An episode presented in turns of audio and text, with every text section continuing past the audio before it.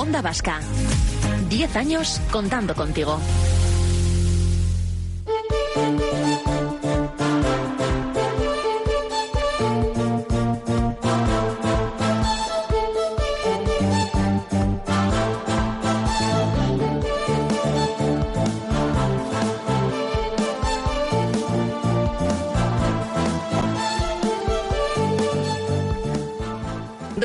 Una herencia no siempre es una buena noticia. Fijaros que solo el año pasado en el Estado español una de cada diez fueron rechazadas, una tendencia que se ha multiplicado por cuatro desde 2007. A nadie se le escapa, además, que suelen ser fuente de conflicto y no pocas veces se requiere la intermediación y más aún el asesoramiento de un despacho de abogados. Y en Euskadi Magazine tenemos el nuestro. Olga Rodríguez, directora de Juris Estudio Jurídico. ¿Qué tal, Legunon? Legunon, Irache. Hay las herencias. Muy conflictivas. Muy conflictivas. Mira que solemos recurrir eh, alguna vez que... ¿Qué hora es? Tal, buena hora para cobrar una herencia. Bueno. No lo diríamos si supiéramos lo que realmente hay de, de fondo. No siempre, Irache. Yo creo que los peores problemas por encima de los procedimientos de familia son los procedimientos hereditarios. ¿Por el conflicto que suponen o porque ahora vamos a entrar de lleno en lo que puede llegar a implicar recibir una herencia como casi regalito envenenado, ¿no? Sí, eh, se mezclan, se entremezclan, pues bueno, las cuestiones personales y las cuestiones patrimoniales. Y bueno, como ya no hablamos de personas que estén necesariamente en la misma línea de sucesión, sino que ya también, pues bueno, puede haber pues descendientes y demás, pues bueno, pues claro, ahí surgen pues los entresijos, las peleas y bueno, pues las cuestiones que vemos a diario que ahora comentaremos. Y hoy te has traído cobertura, hoy has traído refuerzo. Sí, yo creo que para esto era necesario que, que acudiera Diego, que es el compañero del despacho que lleva las cuestiones hereditarias y yo creo que los va a arrojar más luz sobre estos temas. yo Diego Amaro, experto en tramitación de herencias y testamentos. ¿Qué tal, Diego? Bienvenido. Eh, bueno, Irache, pues Eh, muy bien. aquí Entiendo que, que muchos clientes acuden a, a vuestro despacho tras el fallecimiento de, de un familiar sin saber, por ejemplo, algo tan a, a priori básico como cómo empezar a tramitarlo, ¿no? Efectivamente, muchas veces, eh, pues nada, acuden con el fallecimiento, pero muy reciente, inclu- incluso esa misma semana.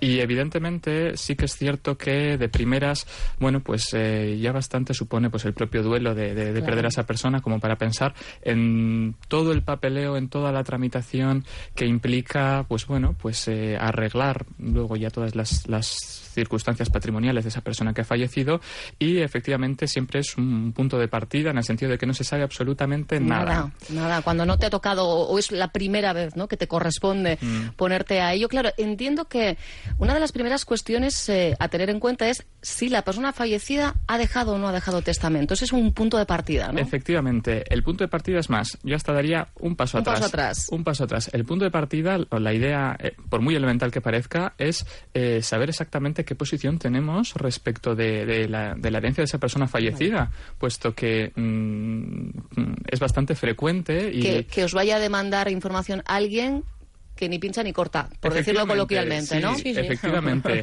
Eh, acuden personas ante la expectativa de que, bueno, de que por ser un familiar eh, va a tener algún derecho hereditario y siempre hay que poner un poquito cautela y decir, bueno, eh, ya se, se sabe si hay ese testamento, se ha leído y muchas veces no, no se sabe. Y bueno, pues entonces eh, cuidado porque nos podemos llevar alguna sorpresa y ya ha ocurrido.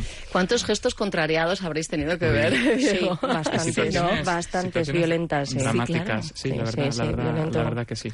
Claro, porque que sí. tened en cuenta, ahora continuará Diego ya explicando la técnica, tened en cuenta que, claro, la información que recibe la gente, se ha muerto un familiar, Hmm. tengo ya derecho, voy a ir a preguntar y a ver, voy a pasar por caja, ¿no? Ya. Y muchas veces... Si fuera tan sencillo como claro, eso. Como ahora comentaremos, hay que respetar una línea de sucesión y en ocasiones hay prevalencias. Es decir, por encima de una persona puede haber otra que tenga mejor derecho y que te excluya.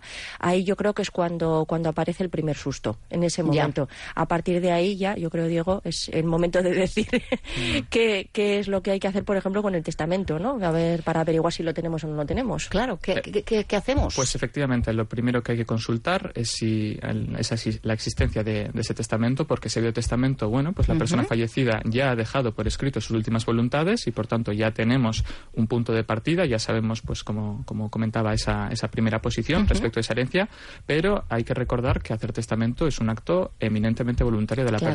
¿Se puede hacer o no se puede hacer? Y si no se ha hecho, por las circunstancias que hayan sido, entonces ya tendremos que irnos a, a la ley aplicable a esa, a esa sucesión y seguir las reglas ya que ha establecido el legislador, ya no la, ya no la persona fallecida.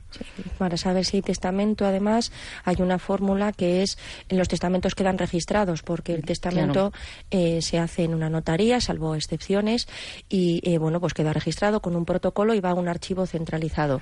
Puedes consultar ese archivo centralizado pagando una tasa que es muy, muy bajita, pero bueno, que hay que hacer un, trámite, un, rellenar un impreso, para decirlo así, y entonces ahí averiguaremos si efectivamente existe o no testamento y nos tenemos que ir siempre al último testamento, porque aunque una persona haya hecho a lo largo de su vida pues 25 testamentos o cada semana uno, el que sirve es el último. Que aquí también entiendo que puede haber muchas sorpresas, ¿no? De personas que pensaban claro, que iban a recibir X y de repente se encuentran con que ni aparecen ni figuran, ¿no? Claro. ni, ni están ni se las esperan. Ni se les espera porque es un acto completamente voluntario, como bien había dicho Diego, y, también secreto. Quiero decir, que no vas a la notaría acompañado de todos tus familiares y muchas veces, sobre todo en personas mayores, pues se sufre cierta presión, ¿no? Pues por el entorno. Mm. Igual hay discrepancia entre su voluntad real y la voluntad que quieren escuchar aquellos pues que les rodean. La persona va a la notaría, habla con el notario, eh, bueno, pues se puede reflexionar allí y puede establecer unos herederos que no son aquellos que, estando a su alrededor, esperan ser llamados a la herencia. Con lo cual... Pero yo pienso en herencias, eh, pienso en ese derecho de sucesión y yo pienso en primer lugar en hijos e hijas si los hubiere, pero claro, luego está la pareja. Claro, pareja que además puede ser eh, mm, la, madre padre de, esos hijos o hijas o no, porque claro, hoy día las circunstancias son múltiples.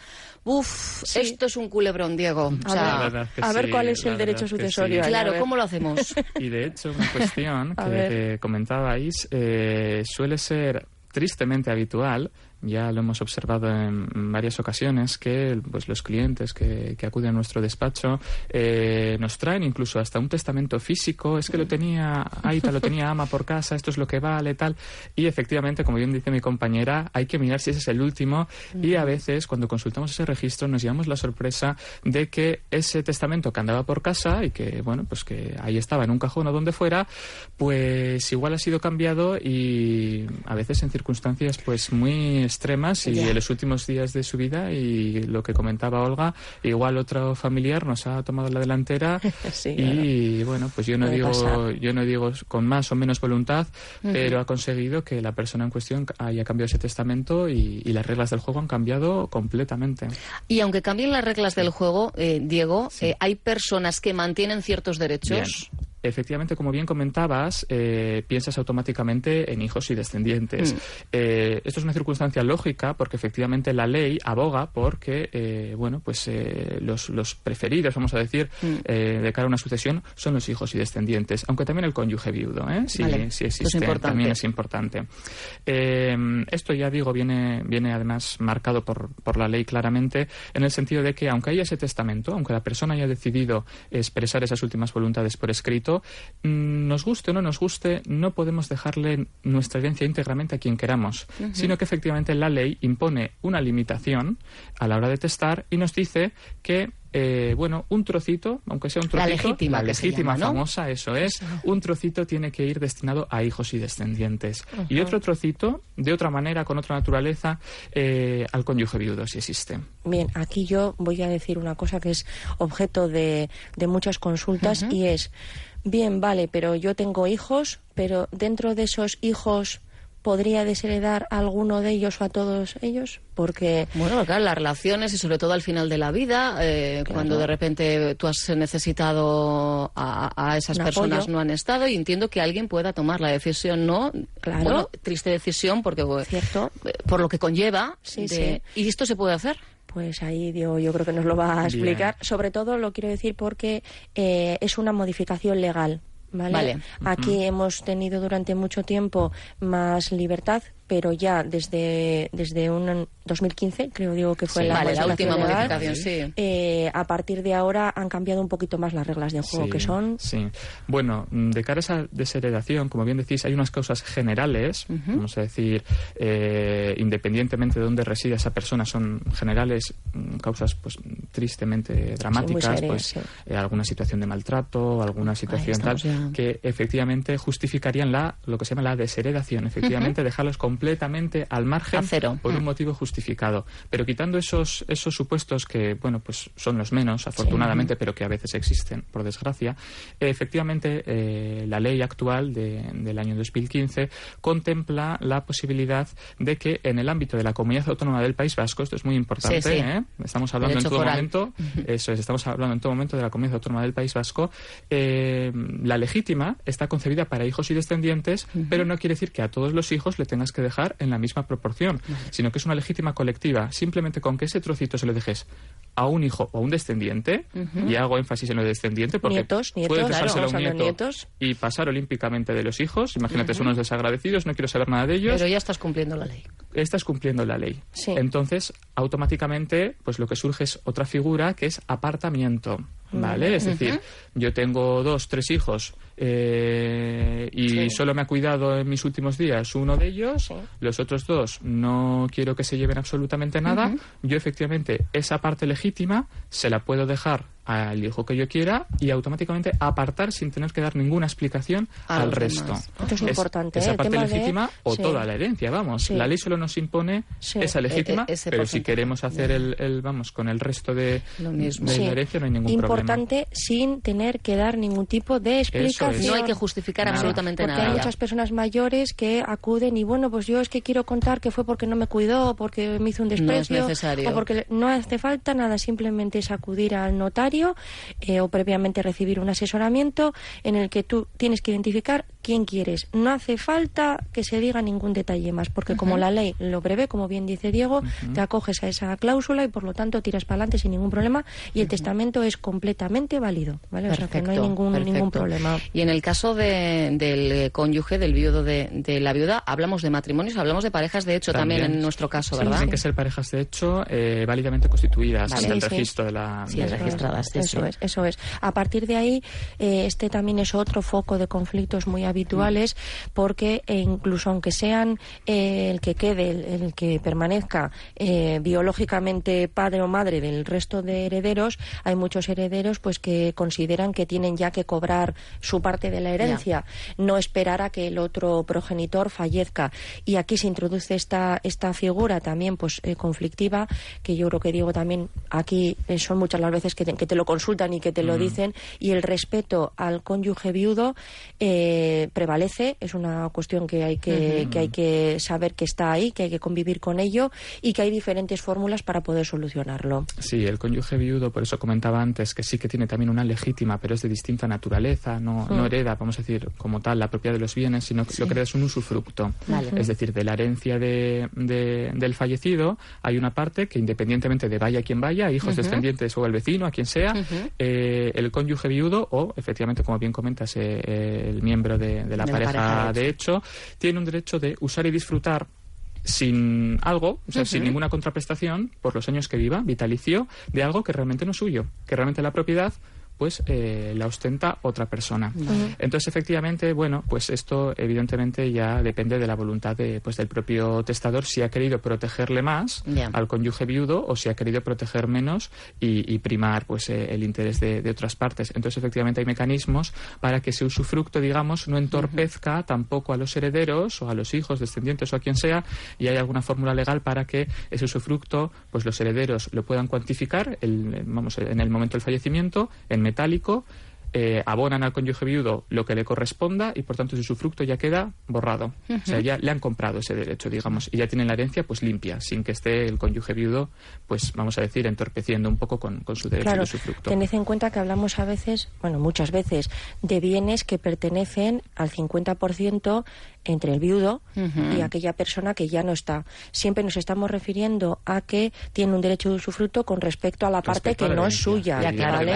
En un piso, por ejemplo, esta persona tendría el 50% mientras viva y podría tener también el usufructo parcial o total de la otra parte del bien.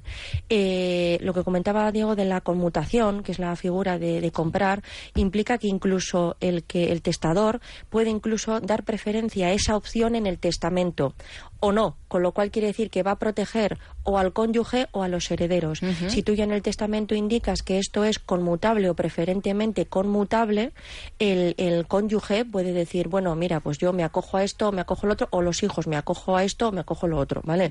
Es importante por eso la información previa, Mm. porque el testador tiene que saber no solamente que tiene que dejar derechos hereditarios a alguien, alguien es sí o sí, sino que también puede puede hacer más sencilla esta forma de la división y de la partición de la herencia. Es importante.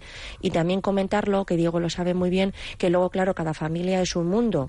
Y no es lo mismo repartir un bien que repartir 14 o que haya más bien dinero en metálico, más bienes Mm. inmuebles, que también esos bienes inmuebles estén hipotecados, porque claro, Claro, porque esto conlleva unos derechos y unas obligaciones. eh, heredamos bienes y cargas, ¿vale? Eso sí muy importante, con lo cual a veces recibir una herencia que, Irache, como tú comentabas al principio, puede ser un regalito envenenado y igual a veces hay que plantearse, a ver, stop quietos, vamos a hacer inventario, vamos Claro. a ver si las deudas A ver si los podemos bienes. asumir Vamos el trámite de esta herencia, que claro. Ya hablaremos otro día de las cuestiones fiscales que hay Sí, sí, ocasiones. porque lo de hoy ya os adelantamos que vamos a marcar enseguida puntos suspensivos. una ¿eh? entradilla, Porque- una entradilla solo, porque claro, luego ya, bueno, y ya, jo, qué cantidad de bienes me esperan, pero realmente tengo dinero ahora para poder pagar lo que Hacienda Claro. me pida para poder eh, pasar esta titularidad de estos bienes a mi nombre, pues cuidado, porque aquí Nos pide luego- mucho Hacienda, Diego.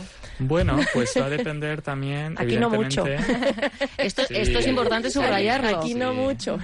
Bueno, va a depender, como comentaba, de efectivamente pues la posición nuestra respecto de esa herencia, porque efectivamente pues no es lo mismo cobrar una herencia siendo hijo o siendo el cónyuge que siendo pues tío, primo, Claro, incluso claro. hermano. Fíjate, Sí. un hermano parece también un, un pariente cercano, pero Hacienda No lo ve. Hacienda no lo ve, No lo ve, no lo tan- ve. no lo ve tan claro. No lo ve, no. Entonces, bueno, pues eh, en este caso me remito a Vizcaya, Sí. a Hacienda de Vizcaya. Bueno, pues eh, la norma foral de, de sucesiones y donaciones establece que para hijos y descendientes y para, y para el cónyuge viudo, que son los parientes más próximos, eh, van a estar exentos los primeros 400.000 euros. Esto es que quieras que importante, no, ¿eh? es, Es una importante. cantidad Sí, muy Es alta. importante. quien no llegue a... Muchísimo. mucha a gente, ese- la mayor parte de la gente, sí. En la práctica vamos a decir Sí. que salvo que sea una herencia Ya cuantiosilla. muy cuantiosa, Como la de los Hilton, Pues ¿eh? no. Recientemente fallecido. vamos a tener que declararlo a Hacienda, eso sí, Eso pero a la hora de liquidarlo, pues vamos a tener que abonar cero. Bueno, esto es importante, no. declarar sí, pero Declarar, efectivamente... sí. Siempre, siempre hay que informar. sí. Hay que informar a Hacienda de los bienes que han quedado en la herencia, Claro. hacer una especie, no una especie, sí, una relación, un inventario, darle una valoración que tiene que ser al menos respetable, pues los valores mínimos atribuibles y cuestiones semilógicas, vamos a decir, tampoco desbarremos con los importes, y luego ya a partir de ahí ya entra el liquidador correspondiente a hacer los cálculos sobre si pasamos por caja o si no pasamos por caja. Vale. Normalmente, como dice Diego, lo más habitual es que nos dé a cero. Pero que nos vaya a dar a cero la expectativa esa no quiere decir que ya por eso tengamos que dejar a Hacienda en ascuas, ¿vale? Hay que presentarlo dentro del plazo legal que es, Es un año, añito, o sea que tenemos tiempo dentro de lo que son, pues bueno, las circunstancias personales de cada uno de, de cumplimentar y de presentar. Y ya si nos da pagar, pues eh, pagamos y si no nos da pagar, pues no pagamos. Y entramos luego ya pues con otra serie de trámites que no sé, igual lo dejamos para otro sí, momento, yo creo que ¿verdad? estoy mirando el reloj y efectivamente va a tocar, porque además ya sabéis que esto lo queremos explicar eh, despacito y con buena letra claro. para que sea entendido, porque de verdad es una de esas cuestiones que eh, genera muchas dudas.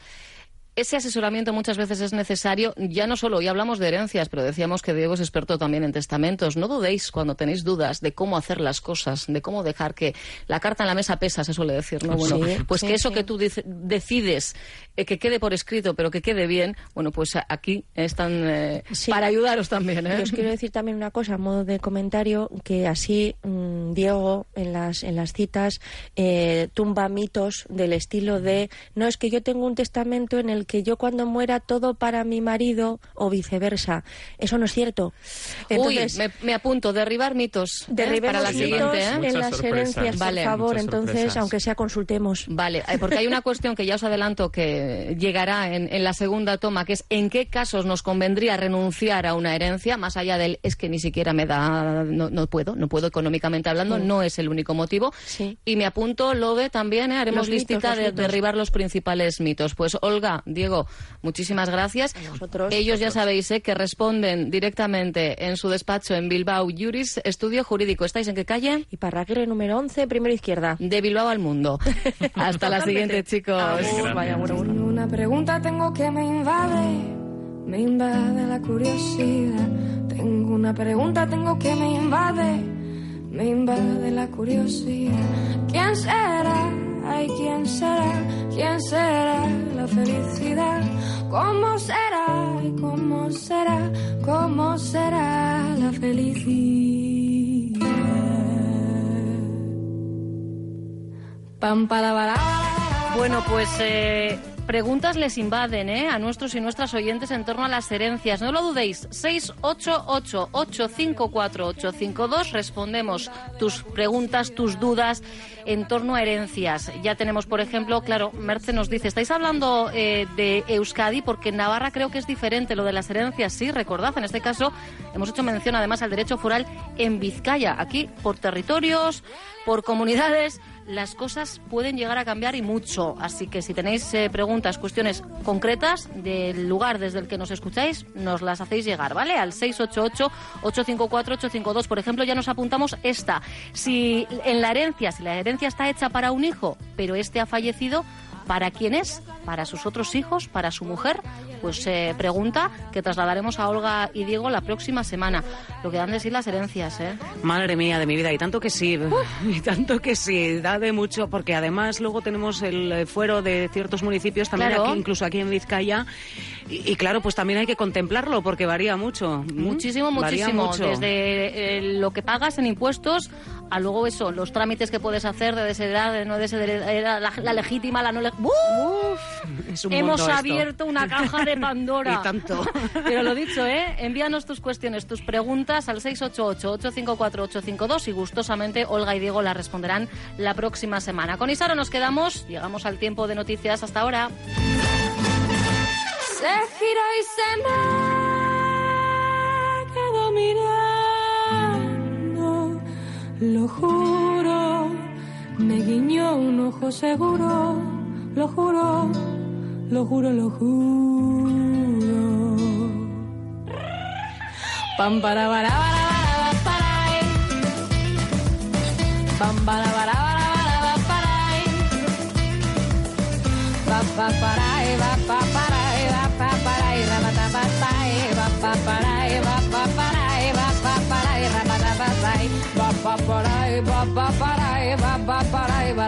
va pa para e la felicidad ah, ah, la felicidad ah, la felicidad ah, la felicidad ah, la felicidad Onda Vasca. 10 años contando contigo.